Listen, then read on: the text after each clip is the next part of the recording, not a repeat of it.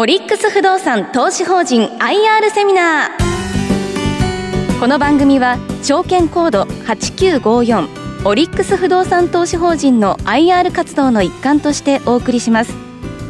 お話はオリックスアセットマネジメント株式会社代表取締役社長亀本義孝さんです。進行はスプリングキャピタル代表井上哲夫さんです。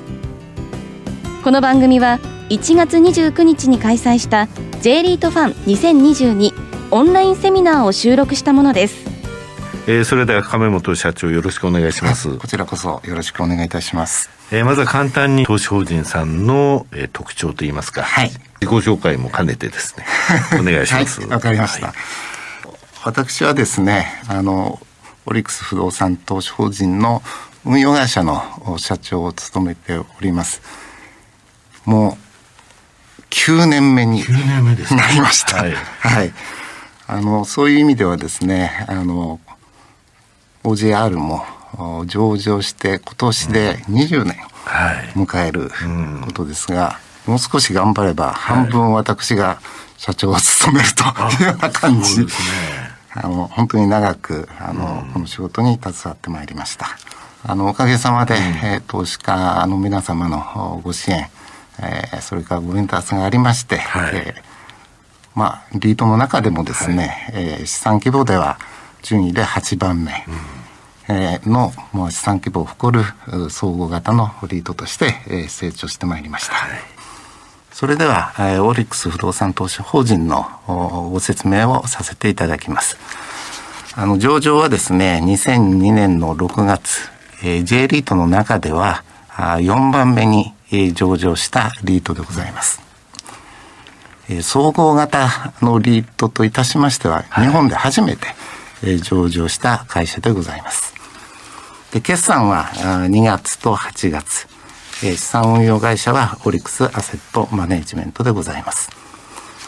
え私ども、あの、総合型リートとして、いろんな用途に、え投資をしております。えまず、用途の比率でございますが、オフィスが過半を占めております。えオフィスと言いましても、我々はもうほとんどが中規模のオフィスでございます。はいそれから商業施設。これは都市型の商業施設と郊外型の商業施設。おおむね半々の比率で保有をしております。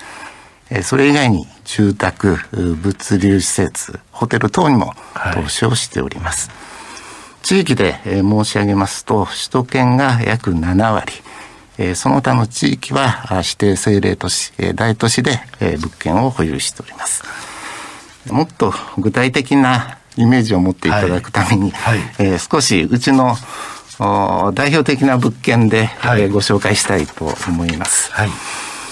案外ですね、私どもの身近な生活に密着した、あ用途の物件を保有していることがご理解いただけると思うんですが、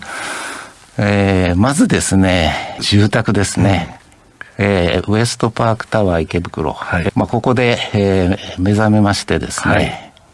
午前中は在宅ワーク、はい、それからあ昼からですねオフィス六本木のオフィスに出勤をいたしまして、うん、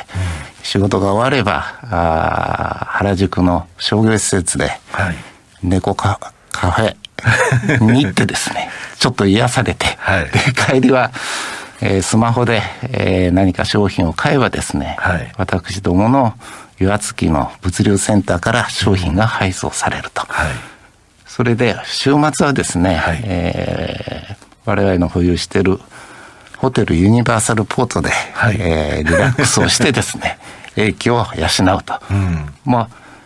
あ、一週間の生活をたどればですね、身近に我々の物件が存在しているということがご理解いただけるかと思います。えー、これあの、ホテルユニユニバーサルポート、それから、はい、えー、ファーストリゾート舞浜ですね、はい、東京ベイですね。はい、両方あの、U、USJ と東京ディズニーリゾートのオフィシャルホテル。はい、そうです。オフィシャルホテルが入ってるということですよね。はい。なんか随分もった一日と週末のような気もしますが、はい、あの、実は身近なところの物件が、ということなんですね。はい、そうでございます。はい。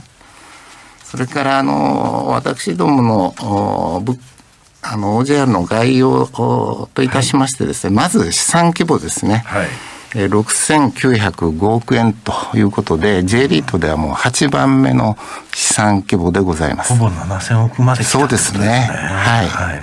で物件数は113物件。はい、時価総額は4962億円と、うん、J リートでは9番目の時価総額を誇っております。はい、それから主要なあ指数ですね。の組み入れ状況といたしましては、えー、MSCI スタンダードのインデックスに入っております。はい、またあ、同じく MSCI ジャパンの ESG セレクトリーダーズの指数にも組み入れられております。客観的なご評価としての格付けでございますが、えー、JCR で、えー、WA の安定的、R&I で WA マイナスの安定的というご評価をいただいております。すね、続きまして、あの、株価の推移について少し、はい、あのご説明させていただきます。はい、コロナショックの前まではですね、うん、非常に順調に、はい、あの株価の方も推移してまいりましたが、あのコロナでですね、えー、リートの指数もですが、まあ、我々も株価がだいぶ下がったという状況で、まあ、その後ですね、はい、まあ、徐々に、まあ、回復基調にあると。で、最近ちょっと下がり気味なのは、やはり、米国の、はい、利上げの影響が、あ徐々に出てきてるのかな。そうですね。はい。はい、これ、ただ分配金利前で7%の水準まで売られたと。ただ、多くのやはりあの、えー、リートさんそうでしたけども、やはりあの、金融機関等のロスカットに触れてしまって、そうですね。一回売って、それからもう一回買ってるっていう、そういう、えー、地方の金融機関の手口っていうのが見えましたけど、やっぱり、あの、基準があるので、一回は売るけれども、そこでまた買うって、そういった動きやっぱりございました、はい。これはもう、もろにコロナの影響が出たということですけれども、はい、分配金の推移ですね、こちらについても教えてください。はいあのコロナの影響を受けましてですね、あの足元第40期ですね、はい、まあ、予想分配金といたしましては、3460円と、はい、半年前に、えー、予想を出させていただきました、うん、えー、この時の予想はですねコロナが、まあ、ある程度収束していくだろうということで、うん、えー、ホテルの業績の回復を、はい織り込んでおりました。はい。ただ、実際はですね、はい、ずっと緊急事態宣言ということで、はい、あの、まあ、私ども一旦出した予想分配金は、はい、内部留保を使ってですね、きっちりお守りしようということで、まあ、内部留保を活用しながらですね、えー、同じ、えー、3460円を、はい、支出しようというふうに考えております。あと売却益も一部。そうですね。まあ、売却益あって、それと、えー、内部留保を、はい、そして3460円、予想として言われていた分配金については出しましょうと。はい、そういった予定ですよということですかね。はい、そうでございます。はい、で続きまして、うん、第41期ですね。はいえー、こちらの分配金につきましては、はい、もうさすがにもうコロナについてはですね、はい、もう予測不可能だということで、まあオミクロンも、オミクロンも、まあ現実、もうオミクロンが非常に、えー、感染拡大している状況でございますので、はいあのホテルの回復を全く見込まずですね、はい、予想を立てております。はい、まあそういうことで、え少し下振れはしておりますが、コロナの収束次第ではですね、うん、まあ、十分上振れする要素もあるとい。うふうに考えております。はい、今ホテルという用途の、えー、具体名が出ましたけれどもね、はい、あの、やはりこのコロナ禍、まあ2年経った、経つわけなんですが、えー、それぞれの用途ごとのですね、まあ動向って言いますか、状況ですね、今の、えー、そちら教えてください。えそれではまず私どもの資産の半分を占めます。オフィスからご説明をいたします。でまず稼働率はですね、え足元95.4%と、はい、あの2年間ですねさあのコロナの影響で通常よりはですね多くの退去が発生しました。うんはい、ただですね、もうこの2年経って、うん、コロナを要因とする退去の増加っていうのはもう落ち着いたというふうに考えております。そういうことで、足元の40期、41期とですね、はい、徐々に稼働率は回復していくというふうに見ております。はい、中規模オフィス。はい。であったっていう部分も、まあ、これぐらいで済んだって言いますとあれですけれども、そうですね。えー、大きな案件で本社がポンと移転してっていうよりは、はいはい、えー、落ち着いた動きであったということですかね。特に、うん、あの、中規模のオフィスっていうのは、まあ、ワンフロア100坪から120坪ぐらいなんですね。はい、で、主にテナント様は、あの、中小企業様がございます。そして、よく言われるテレワークの影響はどうなんだとい。うことに関しましては、あの、我々、えー、いろいろアンケートを取りましてですね、退去されるテナント様に、おおむね12%ぐらいが、テレワークで、えー、床を返すということで、はい。うん、これは非常に影響いたしましてはですね、大きくないと。はい、コロナの間になかなか引っ越しは避けようという動きはありましたが、さすがに2年も経ちましたから、はい、あの、きっちりと、あの、リーシングの方もですね、うん、あの、回復しつつあるということで、稼働の方も徐々に回復すると、そのように見ております。ただまあ、えー、95、6%の稼働率を確保して、先ほどあの、はい、テナント入れ替え時の賃料増減率、これあの、増率、増額を、はい、もう少し本当はできたかなというところもあるかもしれませんが、ね、ちゃんと増額を達成されているということですね。はい、すね。さて続いて商業の方はどうですかね？商業につきましてはですね、私ども、あの、まず都市型の商業についてご説明いたしますと、えー、ほとんどがですね、駅前の高立地に、はい、えー、所在しております、はい、で。テナント様がですね、結構あの、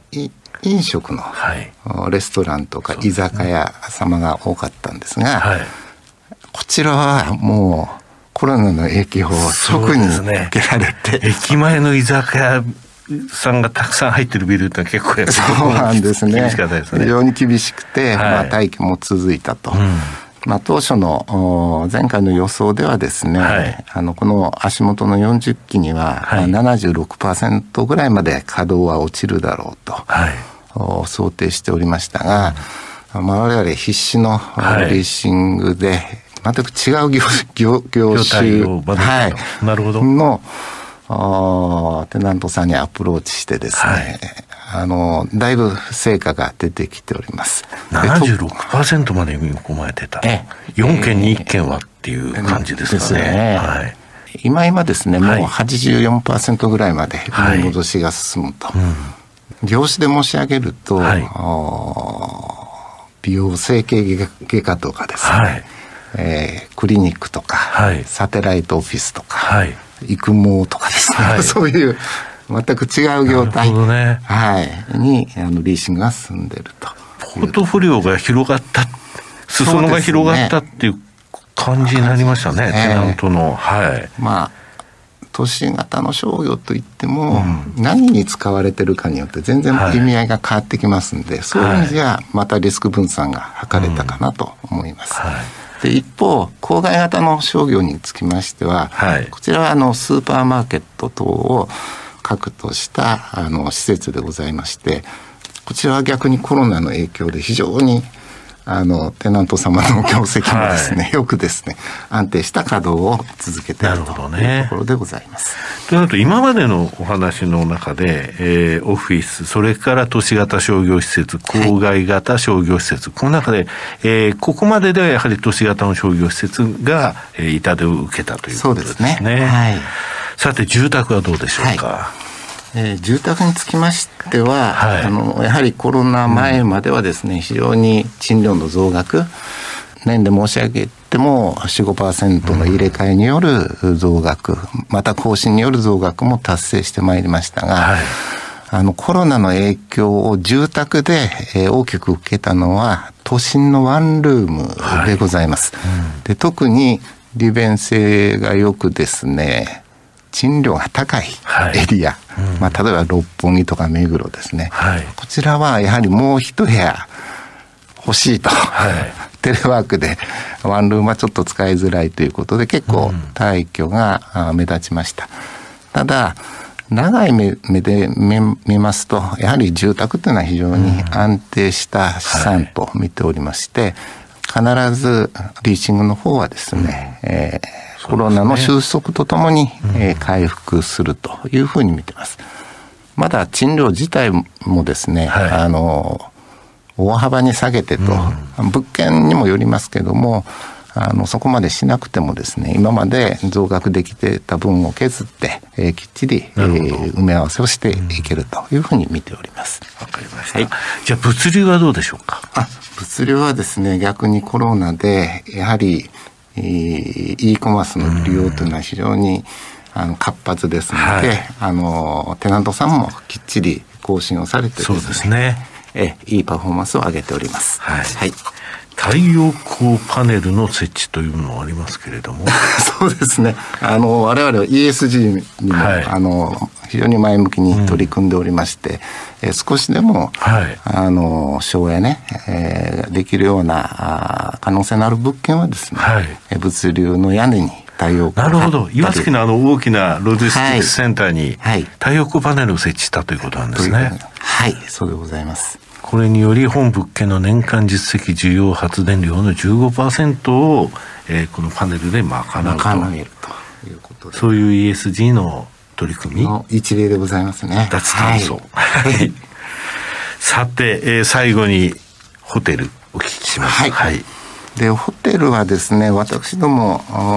ポートフォリオで、えー、13.5%の比率ですがそ、ね。はい、そのホテルの中でこのホテルユニバーサルポートとですね、東京ベイ舞浜ホテル、はい、こちらが資産規模でいうともう7割を占めております。はい、でやはり緊急事態宣言、うん、えー、コロナの影響を、直接受けておりますので、まあ、非常に厳しい。状況が続いてきたということでございます。ただ去年のですね、えー、秋口はかなり感染も抑えられてた状況ではですね、はい、もう土日になるともう稼働が9割、はい、もう100%近くということで、まあ、順調に回復を見せておりました。また、あの、年明けのオミクロンで、うん、えー、今後、えー、当面はですね、厳しい状況が予想されますが、あの、回復すればですね、はい、確実にパフォーマンスはあ戻戻るという感触は十分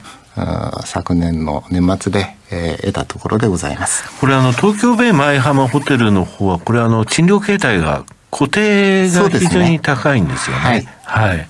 この影響も、えー、あったということですね。そうですね。さすがにあの、は。い、ほとんどお客様が来られない中ですね、はい、この固定賃料を、うん、払い続けるというのはもう会社が持ちませんので我々もホテルのですね、えー、運営状況に合わせて、この辺の治療賃料に関してはですね、えー、一部減免したりとかですね、うん、えー、柔軟に対応しておるところでございます。はい。えー、続いて成長戦略を教えていただきたいんですが外部成長はどうでしょうか？はい。あのもうご存知かと思いますがリートがですね、取得するような物件は非常に今品薄で、うん価格はですね、えー、もう高値、えー、で安定というよりまだ上がってるぐらいの状況です。はい、まあ、そういう意味であまり無理せずですね、やはりポートフォリオの質を高めるような入れ替えを中心に進めております。はい、物件の売却と取得をですね、はい、あの順次進めながら、はい、きっちり分配金を作っていきたいとそう考えております。はい、え財務戦略はどうでしょうか？まあ、やはりですね、このコロナ含めてですね、はいうん、まあ、世の中何があるかわからないということで、はい、あの財務の安定性を第一に考えて運用しております。はい、あの LTV も43.5%と定位に維持し、うん、えー、キャッシュもですね、はい、540億、うん、きっちり確保してですね、あの財務の安定性により、金融機関からも非常にいい条件で資金調達ができているという状況でございます。はいさて、えー、ESG、えー、はい、投資家はですね、この頃、ここの部分よく見ますし、機関投資家も、えー、特によく見るんですが、はい、この取り組みについて教えてください。そうですね。私ども ESG に関してはですね、はい、えー、リートの中でもかなり、うん、早い時期から取り組んでおります、はい。えー、外部機関からの評価もかなり、えー、いい評価を受けさせていただいております。はい、まあ、その中で、えー、グリーンボンドの発行とかですね、うん、先ほど申し上げたあ太陽光パネル、はい、それからあと大きなもので申し上げると、うん、オフィスの LED 化ですね、はいはい、これは非常に効果があると。あと空調設備の取り替えなどを積極的にやっております。まあ、そういうことをきっちり進めながらですね、はい、CO2 の削減目標もですね、はい、大幅にあの引き上げまして、ね、引き上げましたよね。えー、15%から35%と、もうせ政府の目標にきっちりついていくというふうに、えー、考えております。はい。ここからは今回の J リートファン。はい。ご視聴希望された方のですね、事前にお寄せいただいた質問にお答えいただきたいんですけれども、はい、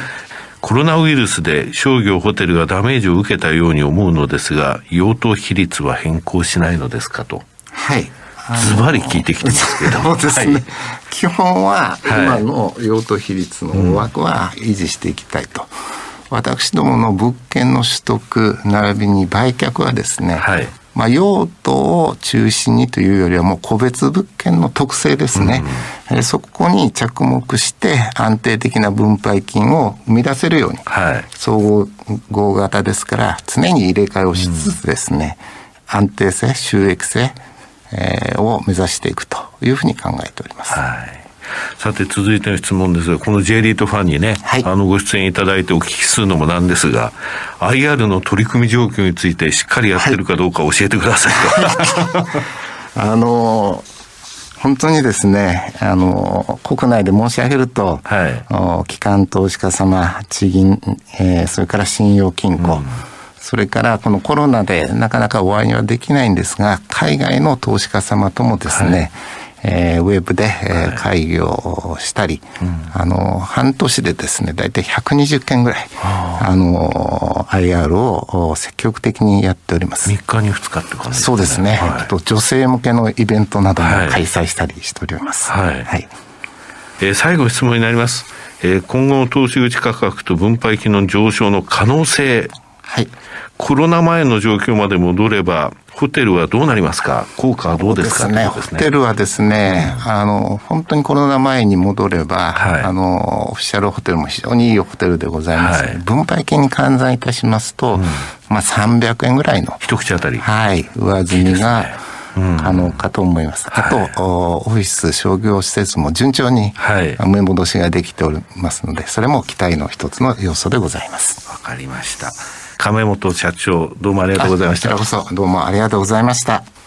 ここまでは、オリックス不動産投資法人 IR プレゼンでした。お話は、オリックスアセットマネジメント株式会社代表取締役社長、亀本義隆さんでした。進行は、スプリングキャピタル代表、井上哲夫さんでした。オリックス不動産投資法人 IR セミナー。この番組は、証券コード8954オリックス不動産投資法人の IR 活動の一環としてお送りしました。